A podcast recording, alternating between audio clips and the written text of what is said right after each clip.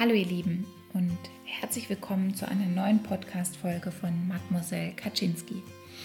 Die heutige Podcast-Folge kommt aus dem Grund zustande oder der Hintergrund des Ganzen ist, dass ich mich in den letzten Jahren sehr viel mit dem Thema Ernährung und Sport auseinandergesetzt habe und nicht in Bezug auf, was esse ich, damit ich dünn bin, damit ich schlank bin, damit ich sportlich aussehe, was muss ich dafür machen, weil das war der Blickwinkel, den ich tatsächlich so viele Jahre hatte, sondern ich mich damit auseinandergesetzt habe, was gesunde Ernährung eigentlich bedeutet und ich mich auch damit auseinandergesetzt habe, warum wir einen bestimmten Blickwinkel auf Ernährung haben, auf unseren Körper haben, was Ernährung eigentlich bedeutet und ich irgendwann den Vergleich gefunden habe eines Autos.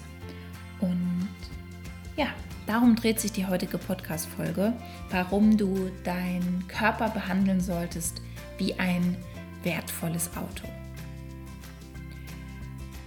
Wir Deutschen sind ja einfach eine Autonation und mir ist in dem Zusammenhang das einfach mal wie Schuppen von den Augen gefallen sozusagen, dass sehr viele Menschen ihr Auto einfach sehr gut behandeln, weil das ihnen einfach sehr wichtig ist. Sie also nicht nur Super, sondern Super Plus Benzin kaufen. Sie gucken, dass sie wirklich regelmäßig durch die Waschstraße fahren. Sie nehmen sich Zeit, das Auto zu polieren. Sie gucken darauf, dass wirklich alle Dinge bei dem Auto in Ordnung sind. Also gucken, dass der Ölwechsel regelmäßig gemacht ist, dass der Reifendruck stimmt. Und investieren da auch Geld und Zeit in ihr Auto.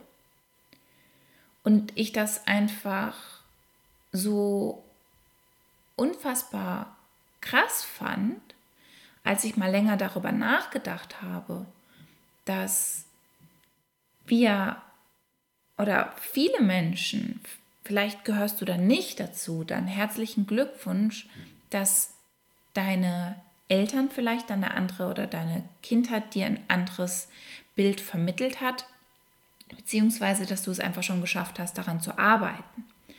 Aber es ist einfach krass, wie wenig wir uns damit auseinandersetzen, was unserem Körper gut tut, was für unseren Körper wichtig ist, damit er funktionieren kann. Und da habe ich dieses Sinnbild einfach so ein bisschen ausgeweitet. Bei einem Auto würden wir nie auf die Idee kommen,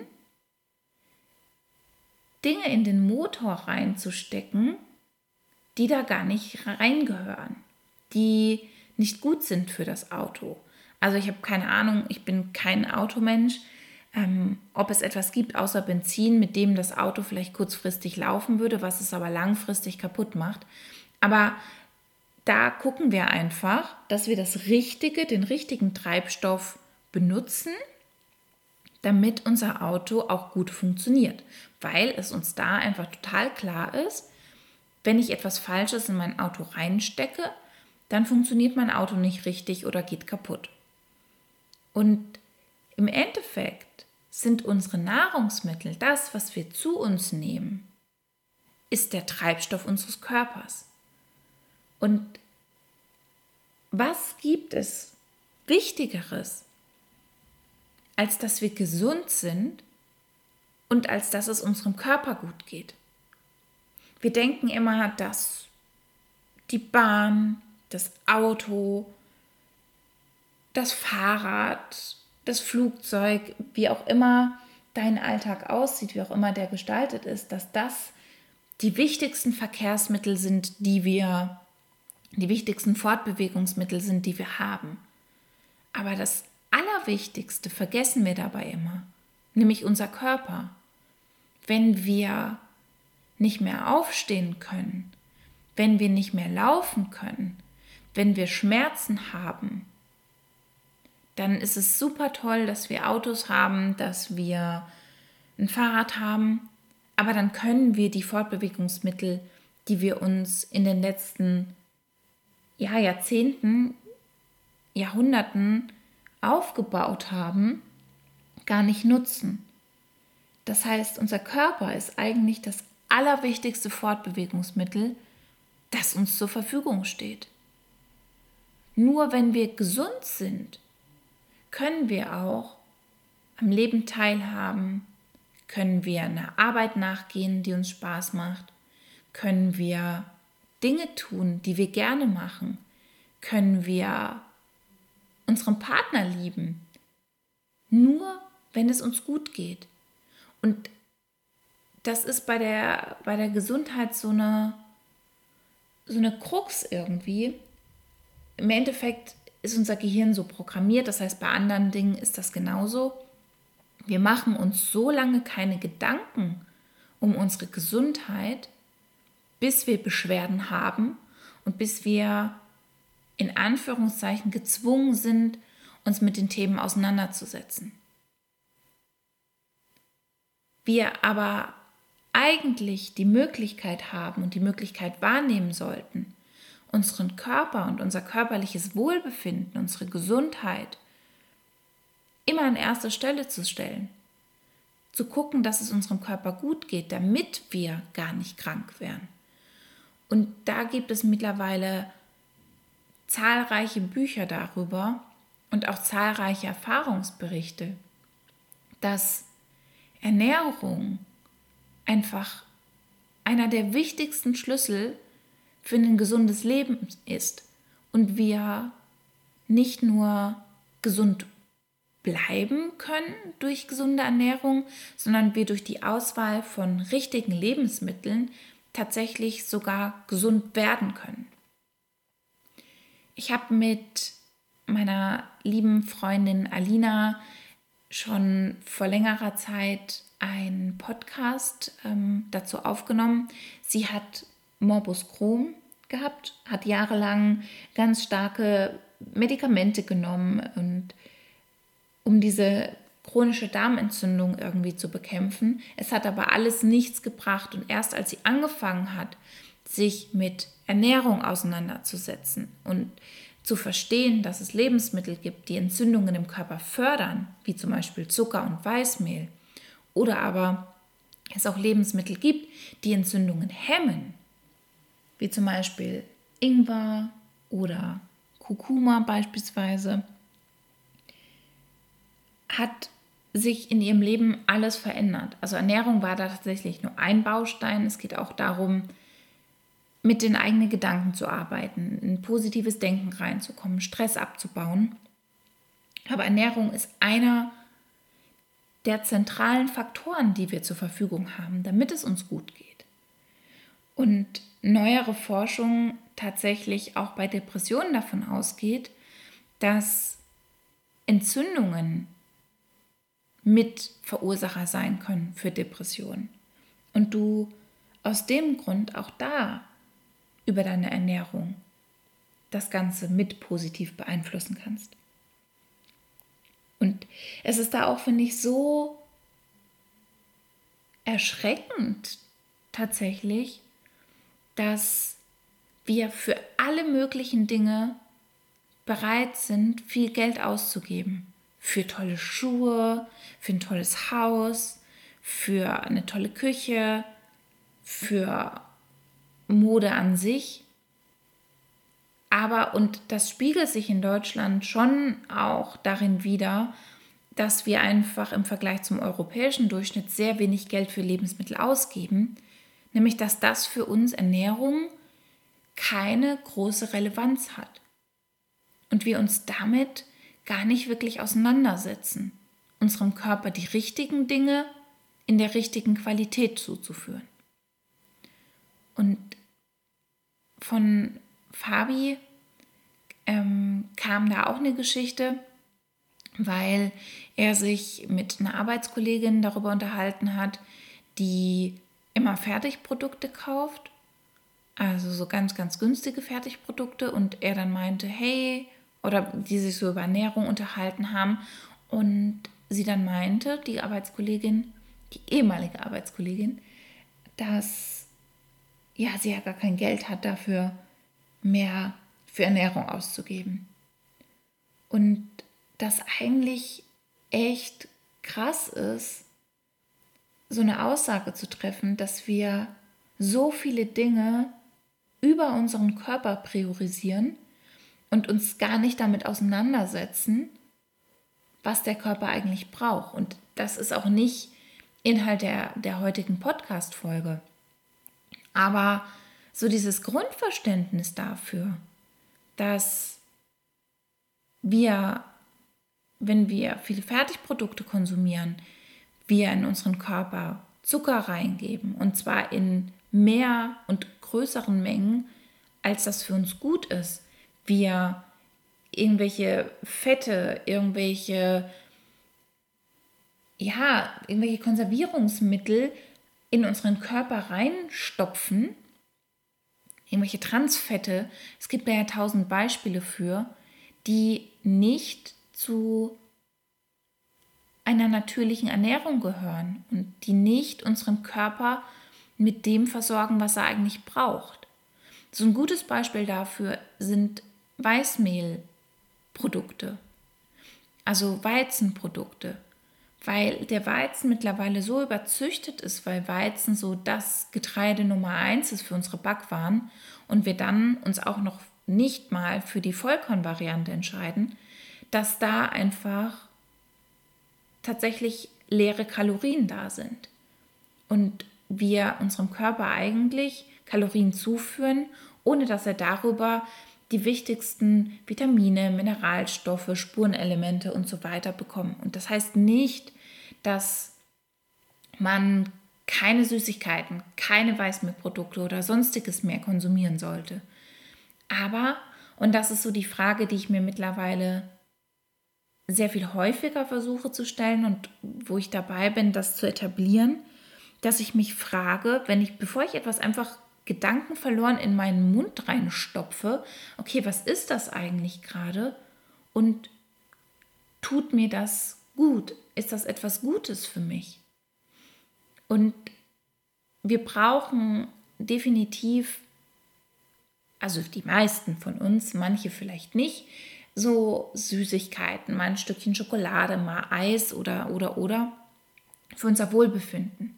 Aber dann ist es eine bewusste Entscheidung, sich diese Schokolade zu gönnen, die zu essen, die zu genießen ähm, und nicht dieses gedankenverlorene, wir schieben uns einfach vorm Fernseher irgendwas rein, ohne überhaupt uns gedanklich damit auseinanderzusetzen.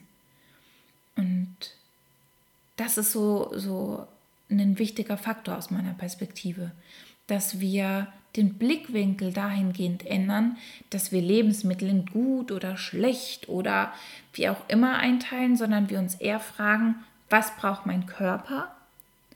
Was braucht mein Körper, damit es ihm gut geht, damit er leistungsfähig ist? Weil es im Endeffekt ganz simpel erstmal der Treibstoff für unseren Körper ist und nicht das, was wir daraus gemacht haben in den Jahren als Lifestyle und sonstiges. Es ist erstmal der Treibstoff, den der Körper braucht, damit es ihm gut geht. Zweiter Punkt ist die Bewegung. Bei Autos, also bei Autoliebhabern oder Menschen, die sich gedanklich mit ihrem Auto auseinandersetzen, ist so dieser Teil Bewegung schon eine Sache, über die Menschen nachdenken, wie mir aufgefallen ist. Zum Beispiel, dass so ganz selbstverständlich so Sätze kommen wie, ja, dein Auto stand jetzt schon länger, dann fahren wir am besten jetzt mal mit deinem Auto die längere Strecke. Das, das ist ja gut für dein Auto. Und wir da uns ganz selbstverständlich damit auseinandersetzen, dass ein Auto regelmäßig Bewegung braucht, damit es leistungsfähig bleibt. Und auch da so ganz spannende Dinge einfach entstehen, wie zum Beispiel eine Person, die darüber gesprochen hat, dass sie mit ihrem Auto, weil sie auf dem Dorf wohnt und die Kilometer immer nur irgendwie zwei, drei Kilometer sind, die die, die, die Person mit dem Auto fährt, dass sie bewusst dann, ich weiß gar nicht mehr wie oft, aber keine Ahnung, einmal pro Jahr auf die Autobahn fährt, 100 Kilometer fährt und untertourig fährt, damit der Motor einmal durchgeblasen wird.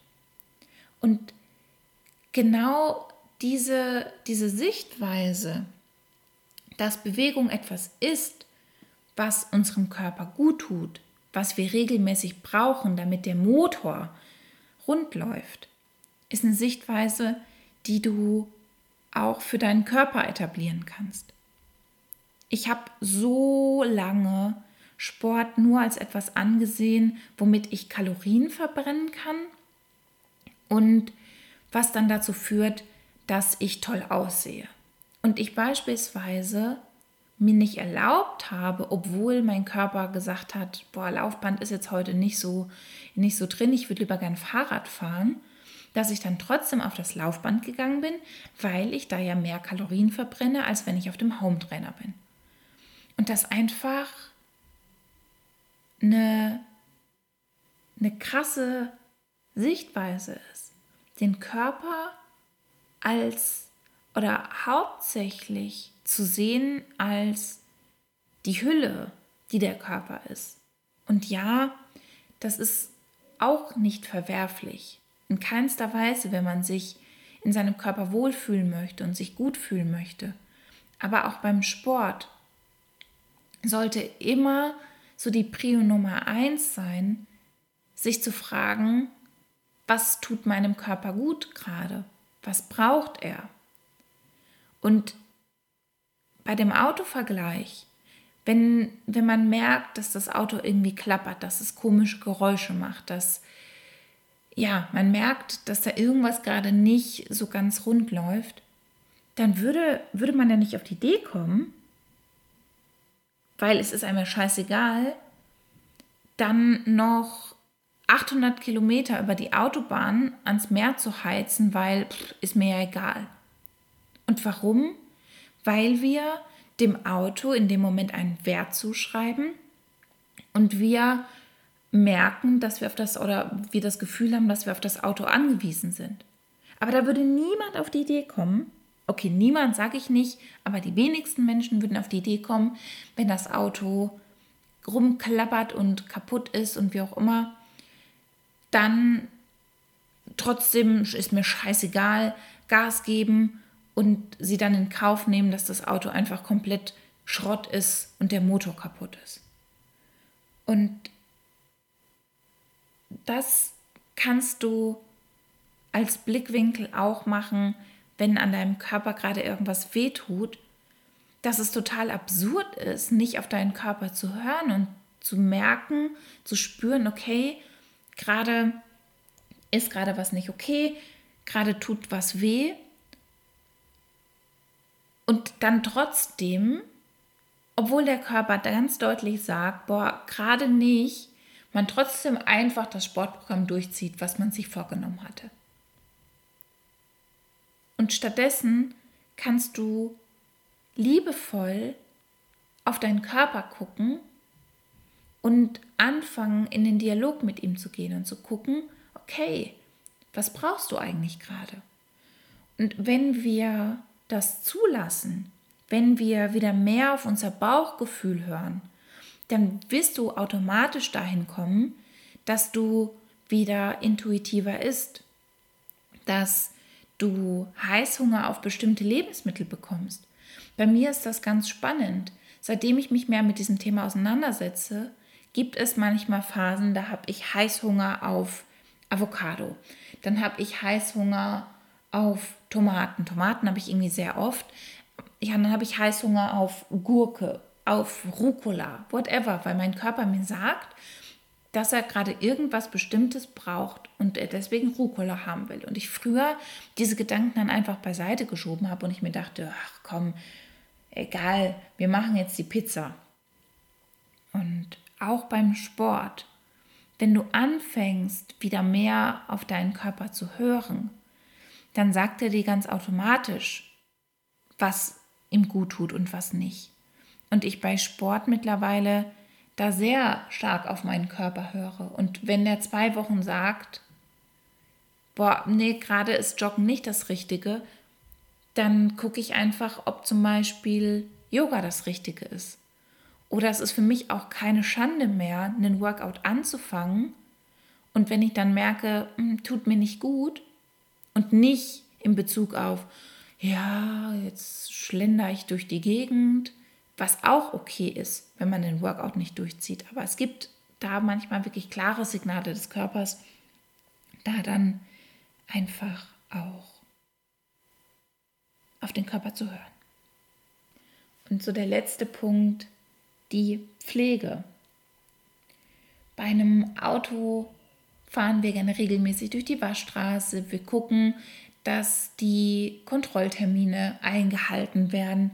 Und auch das solltest du mit deinem Körper tun, dass du schaust, dass du Routineuntersuchungen beim Zahnarzt, beim Gynäkologen, whatever, beim Hautarzt für Muttermale, dass du die einhältst und da auf dich guckst und schaust, beziehungsweise langfristig dafür sorgst, dass es deinem Körper auch zukünftig gut geht. Ich hoffe sehr, dass dir der Ausflug in, in die Autowelt weitergeholfen hat und du dieses Sinnbild für dich in deinen Alltag mit integrieren kannst. Dass wenn du dein Auto tanken gehst, dass du dann darüber nachdenkst, okay, was habe ich meinem Körper eigentlich Gutes getan heute? Und du Stück für Stück da die Perspektive änderst, dahingehend, dass der Körper einfach das Wichtigste ist, was dir zur Verfügung steht und du dementsprechend ihn auch behandeln solltest. Ich fand es super schön, mit dir Zeit zu verbringen und hoffe, dass es dir sehr, sehr gut geht und fühle dich gedrückt und habe einen wunderschönen Tag. Deine Kaczynski.